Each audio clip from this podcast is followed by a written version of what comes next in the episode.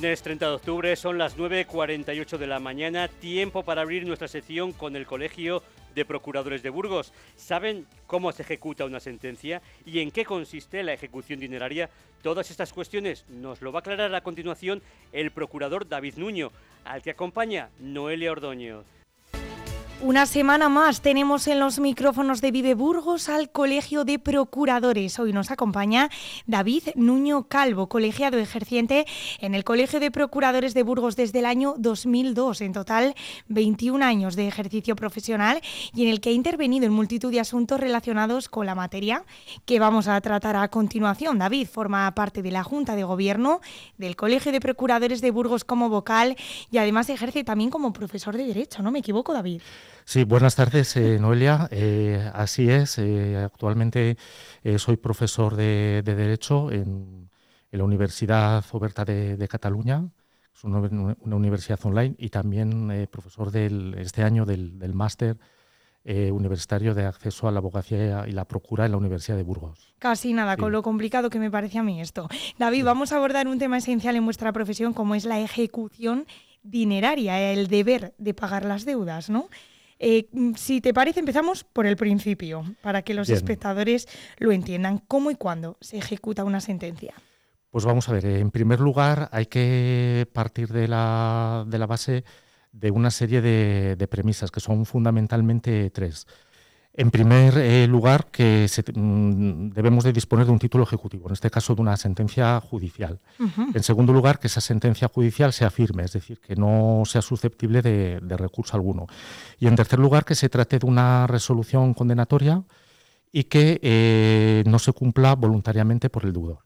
Esas son las tres premisas fundamentales. ¿Cómo se va a, ejecutar la, sentencia? Pues a través de de, un, de la interposición de, lo, de, una demanda, de una demanda en este caso ejecutiva, que debe de cumplir una serie de, requisitos establecidos en, la ley, pero que a grosso modo pues son eh, la identificación del, del, ejecutante y del ejecutado. Eh, también se debe de especificar cuál es el, el origen de la deuda, así como su cuantía, y eh, se deben de indicar también eh, pues todas eh, las medidas de garantía para satisfacer el crédito de ese acreedor, como pueden ser, por ejemplo, la, solicitud de embargo de bienes en el caso de que se conozca bienes del, demandado o en el supuesto de que no se conozcan bienes, pues la posibilidad de solicitar el auxilio del juzgado o del tribunal a través de la averiguación patrimonial de bienes y derechos del demandado. Eso, eh, bueno, pues serían un poco lo, que es la forma de proceder para poder ejecutar una, sentencia. Es muy, es muy importante en estos casos el, factor tiempo, es decir, en lo que es la, ejecución, el tiempo es oro, como comúnmente se dice.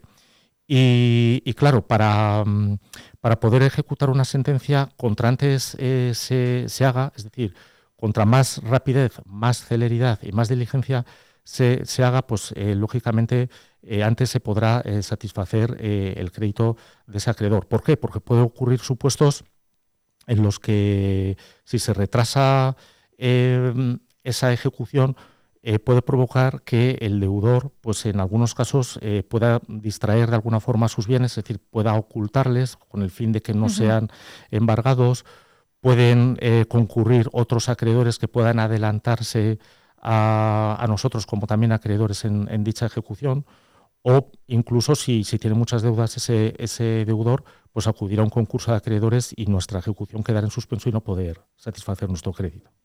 ¿En qué consiste, David, una ejecución dineraria? Nos vamos centrando un poco. Pues mira, la ejecución dineraria consiste en, en primer lugar, debemos de disponer de una sentencia que condene pues, al pago de una cantidad eh, de dinero, una cantidad de dinero que debe estar determinada en la propia sentencia, debe ser eh, líquida y debe ser exigible. Eh, esta cantidad, además, se va a incrementar con los intereses legales, que pueden ser de dos tipos, los intereses legales propiamente dichos y los intereses de demora, que son aquellos que se generan después de, eh, del dictado de la, de la, sentencia. Entonces, en estos casos, pues eh, la, ejecución lo que va a procurar tratar es satisfacer el crédito del acreedor a través de, todos los instrumentos que en este caso la ley establece al efecto. ¿Son más comunes de lo que imaginamos? Son muy comunes porque gran, muchas de las reclamaciones que se hacen en, en los juzgados y tribunales son de carácter dinerario. Eh, sí quiero hacer un pequeño matiz porque hay, hay sentencias que realmente no establecen condena, por así decirlo, y que no se, son susceptibles de ejecución, que son las, que son las eh, sentencias meramente declarativas, es decir, son aquellas que, que declaran un, un, derecho, como puede ser, por ejemplo, que la nulidad eh, de un pacto societario o atribuir la titularidad de un bien inmueble, por ejemplo, a un, a un propietario, y las sentencias constitutivas, eh, que son aquellas eh, que crean, modifican o extinguen una situación jurídica, como puede ser el caso de una, de, un, de, una sentencia de divorcio. En estos casos no existe una ejecución como tal, pero para el cumplimiento de estas sentencias, pues en muchas ocasiones basta con remitir un escrito al juzgado para que se dé eh, cumplimiento a la sentencia y ya está. ¿Y el papel del procurador en esta ejecución cuál es? Pues el papel del procurador es fundamental, sobre todo además en, fase de, ejecución, porque el procurador es una pieza fundamental en, el procedimiento y más en, este tipo de, situaciones, eh, porque permite pues, eh, dar pues, una mayor eh, agilidad a los procesos. Y en estos casos de, ejecuciones, pues lo que se trata precisamente es de poder obtener el crédito del, de nuestro cliente, del acreedor, pues a la mayor brevedad pues para evitar que, se puedan, eh, que, el deudor pueda disuadirse y, tener más dificultades. Eh, yo creo que los tres rasgos más importantes eh, que el procurador desempeña en, la ejecución dineraria, desde mi punto de vista, son tres. El primero, desde luego, su función como representación procesal, ya no solo en, lo que es el procedimiento, digamos, que, que ha existido hasta la sentencia, sino posteriormente. Eh, porque en la ejecución de dineraria, eh, como regla general, luego siempre hay excepciones, que bueno, otro día se podría hablar. Eh, abordamos, lo abordamos otro día en la sección. en el procedimiento de ejecución es perceptiva la intervención tanto de, abogado y, también de, procurador, por lo tanto es muy importante la función de representación procesal. Eh, otra de las funciones que tiene es la posibilidad de que el procurador pueda practicar eh, determinados actos de, comunicación con garantía de certificación con la Administración de Justicia. Pues, por ejemplo, en el caso que se quiera anotar un embargo en el registro de la propiedad, eh, supongamos, pues esos trámites los puede realizar el procurador sin tenerlo que hacer el juzgado. Es otra de sus funciones. Y una tercera función que para mí eh, pues eh, me parece fundamental es que es eh, lleva una función básica de, colaboración y cooperación con los juzgados y, tribunales, porque colabora con ellos ya no solo en fase judicial, sino incluso también en fase extrajudicial en algunos, en algunos supuestos pues para la, averiguación de, bienes del ejecutado sin necesidad de tener que pedir el, el auxilio del juzgado para la investigación de, bienes, pues por ejemplo, eh, solicitando información previa, por ejemplo, en determinados registros públicos, incluso, por ejemplo, también en, en, las redes sociales. Hoy, eh, hoy en día eh, las nuevas tecnologías pues también aportan mucha información y las redes sociales pues se han convertido en un instrumento, en estos casos incluso también pues para, para poder mm,